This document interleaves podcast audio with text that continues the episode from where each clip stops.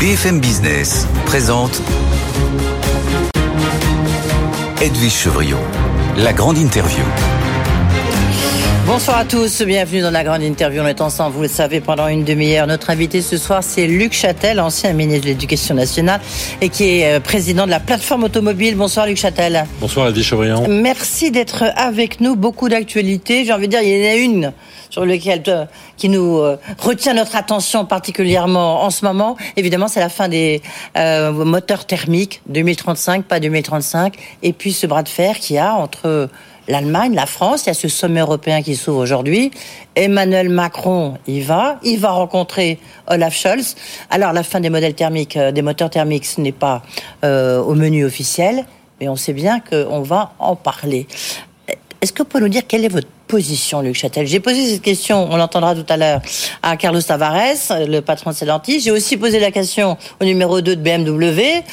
Vous, quelle est votre position je, je, doute que ma position soit très éloignée de celle de Carlos Tavares. Ah, donc elle est assez violente. qui est un de mes adhérents euh, principaux. Euh, non, notre, notre position n'a pas changé depuis, j'allais dire, des années, puisque nous avions arrêté en juillet 2021 à l'Élysée lors d'une réunion de tous les patrons de la filière automobile avec le président de la République, euh, une position commune qui consistait à dire oui, la filière automobile, elle va être exemplaire en matière de transformation énergétique, euh, écologique et autres. Donc elle, elle, a pris ce virage déjà, elle va accélérer. Simplement, euh, donnez-nous le, le choix de la technologie. Et donc c'est ce qu'on appelle la fameuse neutralité technologique. En gros, les politiques font les lois, les règlements, mm. les industriels les appliquent, les mettent en œuvre en utilisant la meilleure technologie possible. Et nous avions illustré ça par un accord, avec les Allemands d'ailleurs, puisque nous avions dit euh, on va euh, accélérer cette ah. transformation, euh, on va faire de l'électrique, mais on va aussi, on devrait aussi pouvoir faire pour les Allemands qui étaient déjà attachés à ça des euh, e-fuels, donc le carburant synthétique, et les Français, nous étions attachés, nous, à l'hybride rechargeable. C'est la position que nous tenons depuis euh, deux ans. Okay. Même Donc, dans le contrat de filière 2018, on avait écrit noir sur blanc neutralité technologique. Donc, il y a eu au mois de juillet une décision qui a consisté à dire on va vers une solution unique. Nous l'avons déploré. Euh, et, et, encore une fois, c'est pas une question. Nous, nous avons pris le virage de l'électrique. Carlos Tavares, il a dû vous dire les investissements qu'il réalise sur tous ces modèles dans l'électrique pour être demain le premier dans l'électrique. Oui, oui, Donc c'est pas le sujet. Instant, oui. on, on, a pris ce virage. Mmh. On est presque même, on a presque dépassé un point de non-retour. C'est-à-dire que les investissements. Mais, mais c'est quoi? C'est les petits Français qui ont rien compris, qui savent pas comment marche une voiture? Ou quoi? Parce que on voit bien. Alors c'est la politique allemande, c'est plus compliqué, la coalition. Euh, donc euh, ch chacun a ses difficultés. Mais euh, là, au moins, les politiques, ils ont compris où était le problème. Non, d'abord, faut, Allemand. faut... Les, les, politiques français, ils n'ont pas compris où était le problème et l'impact que ça a sur la filière. Non, d'abord, faut, je crois qu'il faut bien séparer effectivement la position des industriels et la position des responsables politiques. Ah oui. Voilà. C'est vrai que nous avions une position commune, responsable politique industriel. Malheureusement, ça n'est plus le cas depuis euh, juillet euh, dernier avec la, décision qui a été prise de la fin des moteurs euh, thermiques. Euh, nous, nous continuons, encore une fois, à considérer que euh, prendre une solution unique, solution politique, avec la batterie, c'est une erreur. C'est une erreur parce que d'abord on n'est pas c'est pas Donc si on vous y arrive. soutenez la position des Allemands. Bah, euh, Donc une, les constructeurs français soutiennent les politiques allemands. C'est une position que nous avons défendue depuis le début, la diversité technologique. Donc je vous parle pas de la, la sur le fond de ce que représente l'e-fuel, si c'est bien, si c'est pas bien. Il y a des constructeurs qui vont trouver ça intéressant, il y a des équipementiers qui vont trouver ça intéressant, d'autres qui vont trouver ça moins intéressant. C'est pas le sujet. Le sujet c'est que il y a une diversité dans la technologie pour arriver à un résultat. Voilà. Et nous, nous pensons que c'est mieux, encore une fois, que les politiques décident des lois et que les industriels appliquent, choisissent des technologies. Ouais. Tiens, je vous propose les solutions uniques. Ça n'a jamais été très bon ah dans l'histoire. C'est évident, hein, surtout pour des voitures. Euh, je vous propose d'écouter quand même, parce que ça vaut le coup, Carlos Tavares. Je l'avais interrogé à l'occasion du Salon de l'Automobile. Euh, C'était le 17 octobre. On l'écoute, euh, c'est toujours assez cash avec Carlos Tavares. Parlement européen, dès octobre 2018, a commencé à tracer la route euh, du tapis rouge qui a été déroulé euh, devant nos yeux. Donc euh, l'Union européenne, elle a pris des décisions. Nous pensons qu'elles sont dogmatiques, qu'elles manquent de pragmatisme.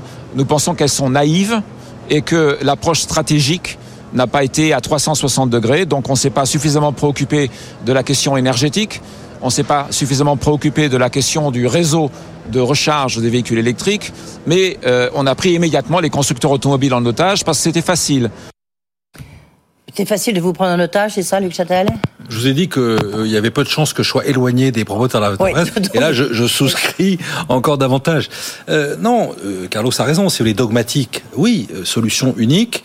Euh, on, on, pense qu'on va du jour au lendemain passer d'une technologie à une autre qui n'a rien à voir. Et, et j'avais d'ailleurs eu l'occasion de dire sur votre antenne que c'était un sabordage industriel. Pourquoi? Parce que on maîtrise aujourd'hui l'ensemble de la chaîne de valeur. On fabrique en Europe les meilleurs moteurs thermiques au monde et on nous parle à longueur de journée de souveraineté industrielle. Et là, qu'est-ce qu'on fait? On se fait harakiri. On abandonne, on nous demande d'abandonner cette technologie sur lesquelles on a un avantage de compétitivité concurrentielle.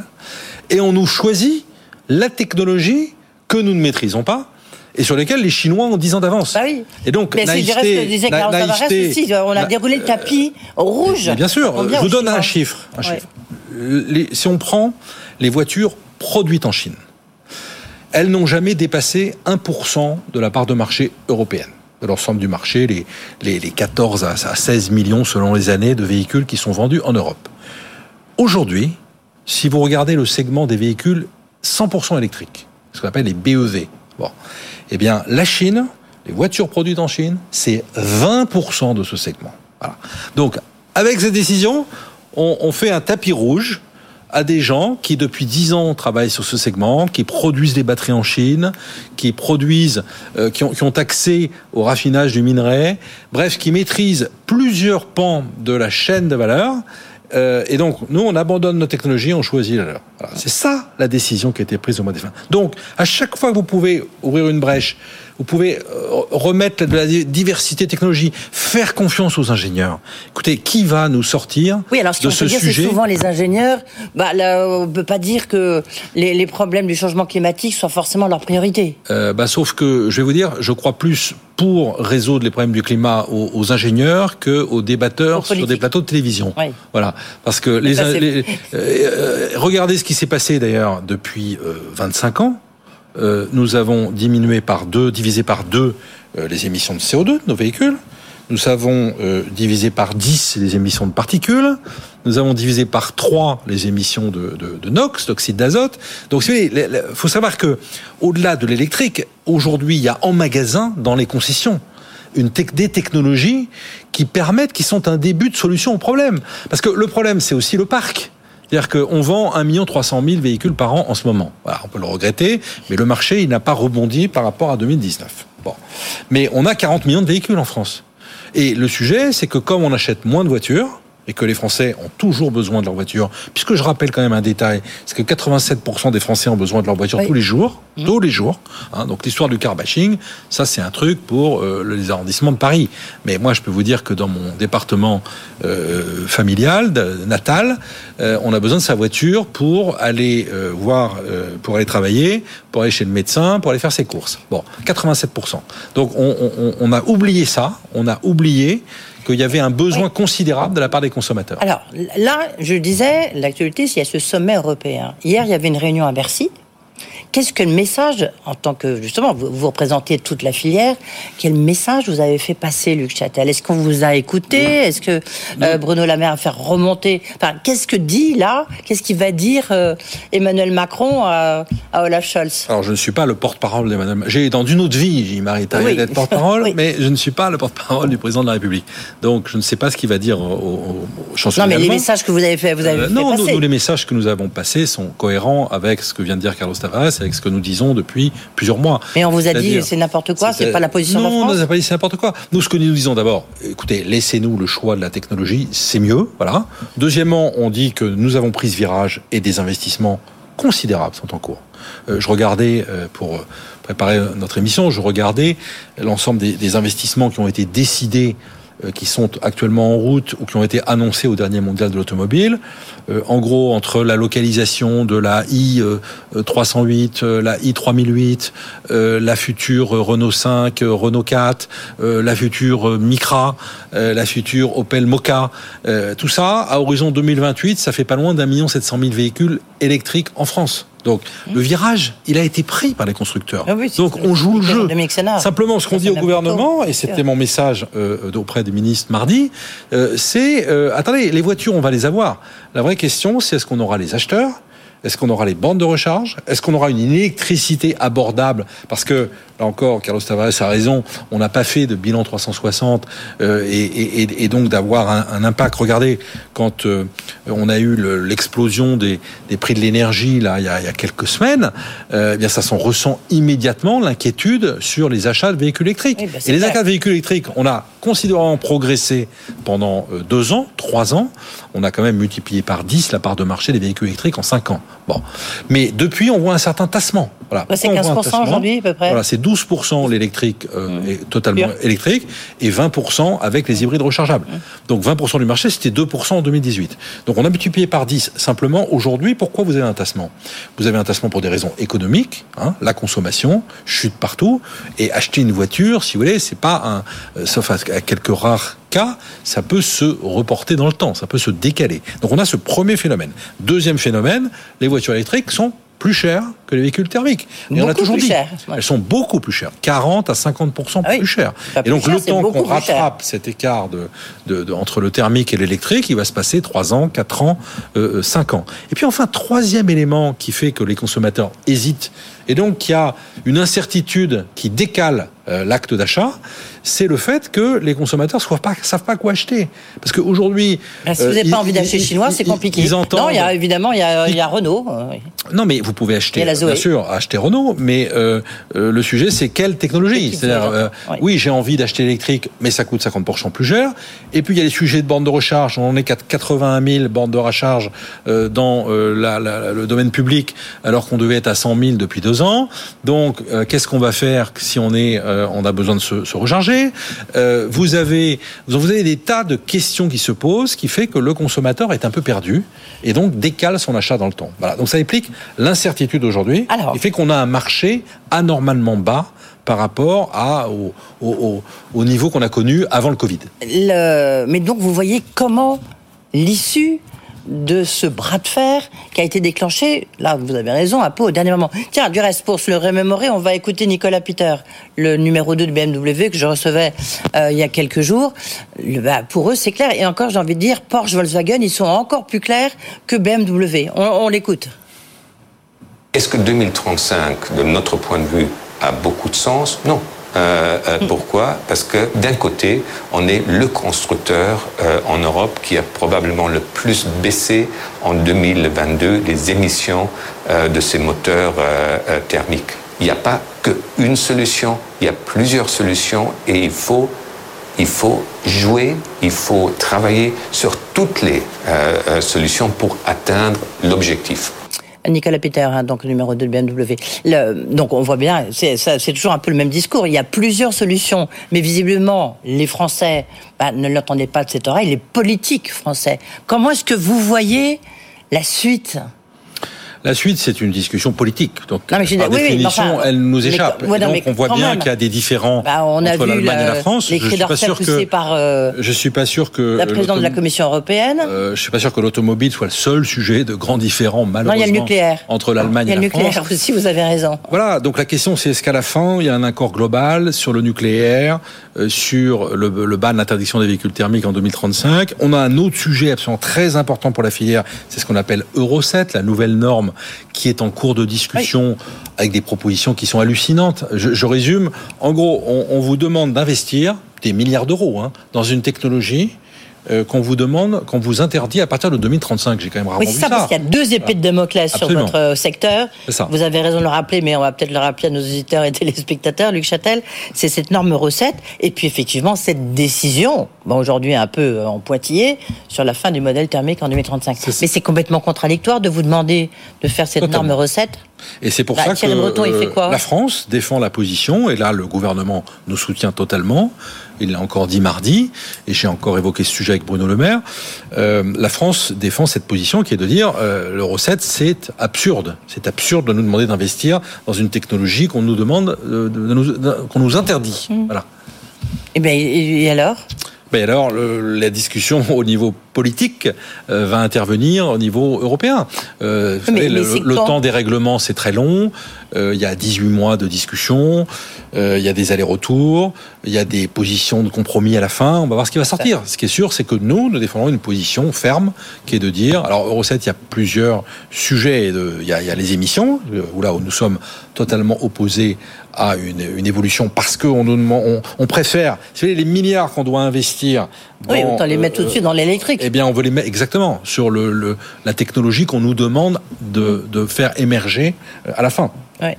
Le, donc vous voyez pas l'issue paraît quand même un petit peu compliquée. Euh, ce qu'on ah, peut dire, c'est que les constructeurs automobiles. Alors je parle de l'Allemagne, mais derrière l'Allemagne, il y a l'Italie, il y a donc Fiat hein, aussi, euh, Stellantis, il y a la Bulgarie, il y a d'autres pays. Hein, il n'y a, a, pas que.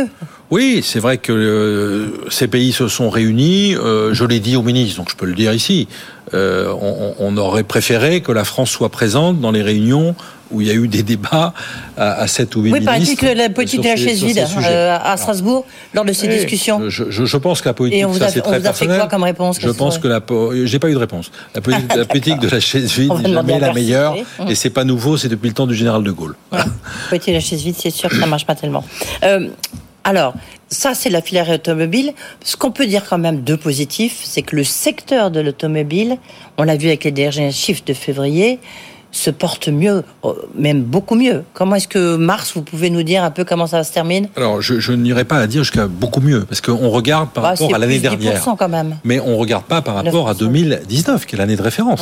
C'est-à-dire que nous, on est toujours à moins 22, moins 25, selon les, les segments de euh, ce qui s'est passé en 2019. Donc, on n'a pas rattrapé euh, le, le, niveau d'activité, euh, qui se traduit d'ailleurs par la production. On produit en France, on a produit l'année dernière 1 380 000 véhicules.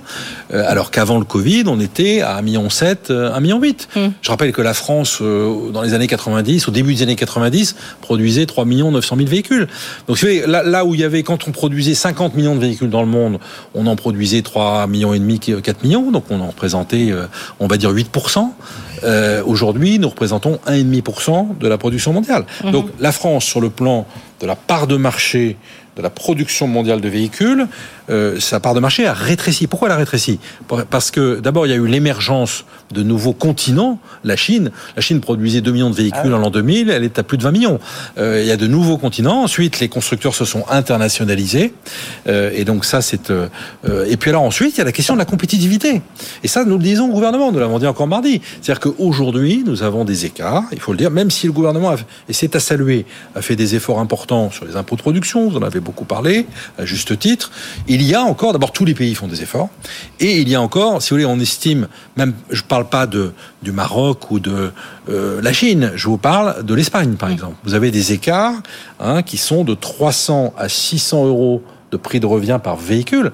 Alors ça ne dit pas forcément grand-chose à nos téléspectateurs, mais c'est considérable par rapport à la marge d'un véhicule de petite cylindrée, type euh, segment A ou segment B. Donc ça veut dire qu'aujourd'hui encore, pour un constructeur automobile, c'est plus intéressant de produire en Espagne qu'en France. Donc ça, nous le disons au gouvernement. Et nous, et nous lui faisons des propositions en lui disant, vous nous demandez ce virage historique vers l'électrique. Il est entamé. Nous allons réussir. Voilà. Nous avons les voitures en magasin. Est-ce que... Ensuite, mettons-nous d'accord pour qu'on arrive à les vendre et qu'elles soient à un prix accessible et autres. Mais on va le faire. Simplement, si vous voulez que ce soit en France, eh bien, il faut qu'on travaille sur mais cette il faut quoi réduction. travailler, il faut, faut, faut, dépoter aussi un peu, vous voyez. C'est bien les réunions, mais à un moment, euh, il faut faire comme les Américains avec leur IRA. Il faut prendre une décision et puis que ça soit très ce efficace. Nous, ce que nous proposons, c'est par exemple, euh, on avait appelé ça des zones franches euh, Green Deal, c'est-à-dire de considérer que l'Union européenne nous demande une mutation historique. On est la première industrie qui va effectuer C'est l'humanité qui demande une, bah, presque plus que l'Union européenne. Mais... Oui, et, et, et, nous, on est tout à fait d'accord sur le fait que l'automobile soit exemplaire et qu'on en fasse un, un, un avantage, qu'on transforme la gifle en caresse, comme on dit. C'est-à-dire qu'on en fasse un avantage concurrentiel vis-à-vis des autres grandes régions du monde. On est d'accord là-dessus. Simplement, ça se fait pas sans heurts. Euh, été avec les entreprises de la mécanique il y a quelques jours. Voilà. Eh bien, dans les entreprises, les, les entreprises de la mécanique qui travaillent pour l'automobile, il y a 50%, je dis bien 50% de leur activité qui va disparaître. 50%. Voilà, c'est pas rien. Donc ça va dire 30, 35 000 emplois impactés. Donc je veux dire, ça va pas se faire euh, comme une lettre à la poste. Que, Donc, on a besoin d'amortisseurs. On a besoin de, de, de réduction d'écart de compétitivité, puis on a besoin de temps pour euh, s'adapter vous, euh, puisque vous êtes présent de cette plateforme automobile, toute la filière automobile, est-ce que vous voyez des, des, grands groupes, des plus petits groupes, des ETI, des PME, qui décalent leur investissement en France Alors évidemment, euh, on va prendre l'exemple de Volkswagen qui a dit j'investis au Canada 8 milliards d'euros je vais voir. Je, pour l'instant, j'arrête mes investissements en Europe. Et puis, on sait qu'il y a des entreprises aussi en France qui font un peu le, enfin, qui, qui sont un peu sur la même ligne. Est-ce que vous, vous avez des remontées comme ça? Non, nous avons des, des entreprises qui font leur travail. C'est-à-dire que pour chaque nouvelle. Oui, mais on peut faire son travail aux États-Unis très bien. Justement, hein pour chaque nouvel investissement, hum. il se pose la question. Il regarde le compte d'exploitation, il regarde finalement, est-ce que j'ai intérêt à construire mon usine en France? Ou est-ce que j'ai intérêt, où j'ai 10% de subventions européennes, ou est-ce que j'ai intérêt à le faire en, en Europe centrale, où j'ai 30, 40 ou 50% de subventions mmh. européennes Voilà, c'est ça la question qui se pose. Oui. À chaque fois, pour ouais. chaque investissement. Bah, oui. voilà. Alors, à côté de ça, on a déjà des investissements qui ont été décidés en France pour la filière. Je vous parlais des constructeurs tout à l'heure, mais si vous regardez des entreprises comme Valeo sur les moteurs électriques, comme Plastic Omnium sur les réservoirs oui, hydrogène, euh, Symbio avec Forvia et Michelin sur l'hydrogène, euh, si vous regardez l'extraction de lithium, euh, si vous regardez euh, l'électronique de puissance, les moteurs électriques, vous avez aujourd'hui des investissements qui sont en train d'être engagés, qui sont historiques pour la filière automobile. Voilà. Simplement, si on veut capter toute cette création de valeur et cette, de ce nouveau monde automobile, il faut qu'on soit extrêmement vigilant sur ces écarts de compétitivité. Et ça, on le dit tous les jours euh, au gouvernement. Un mot, un mot, il nous reste deux minutes, Luc Châtel, juste sur les concessionnaires. On voit bien, on a vu Stellantis qui a annoncé un regroupement de tous ces euh, concessionnaires, c'est-à-dire que quand on ira chez un concessionnaire euh, Stellantis, il y aura de, des Opel, des Peugeot, des Citroën, voire des Fiat.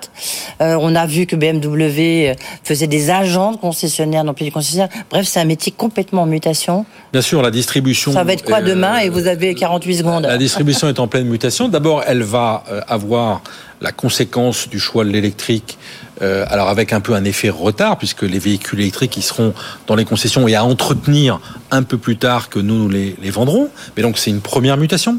La deuxième mutation, elle est liée bah, l'évolution de la société, comme dans beaucoup d'autres secteurs, il y a des mutations. Regardez le secteur bancaire, il y a des mutations dans l'organisation de la distribution. Oui, oui, mais... Et puis euh, la vente en ligne. Donc il y aura de moins en moins de concessionnaires en France. Euh, et donc oui, il y a une mutation qui est engagée. C'est des suppressions de combien C'est un peu mais, comme les agences bancaires. Alors ça, euh, j'ai pas encore le, pas encore l'impact. C'est Mobiliance, le, le syndicat qui gère toute la, la distribution mmh. et, les, et, les, services, mais il travaille beaucoup, et on travaille étroitement, sur l'anticipation de cette mutation, avec un peu un effet retard par rapport à, à l'industrie. Voilà. Ouais.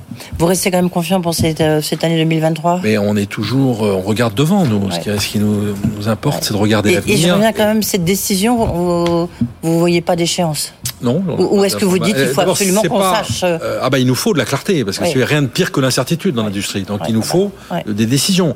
Je doute que ce soit l'objet du Conseil européen d'aujourd'hui et demain. Voilà, ce sera. Ils vont en parler. L'objet d'échange, mais pas de décision. Je, je, serais très surpris. Et quoi, voilà, dans trois mois, il faut que vous ayez une réponse? Ah bah il faut que dans les semaines qui viennent, on ait des, des réponses, qu'on y voit clair euh, et qu'on sache où on va. Sacré dossier. Merci Luc Châtel d'avoir été avec nous, nous expliquer les enjeux, président de la plateforme automobile.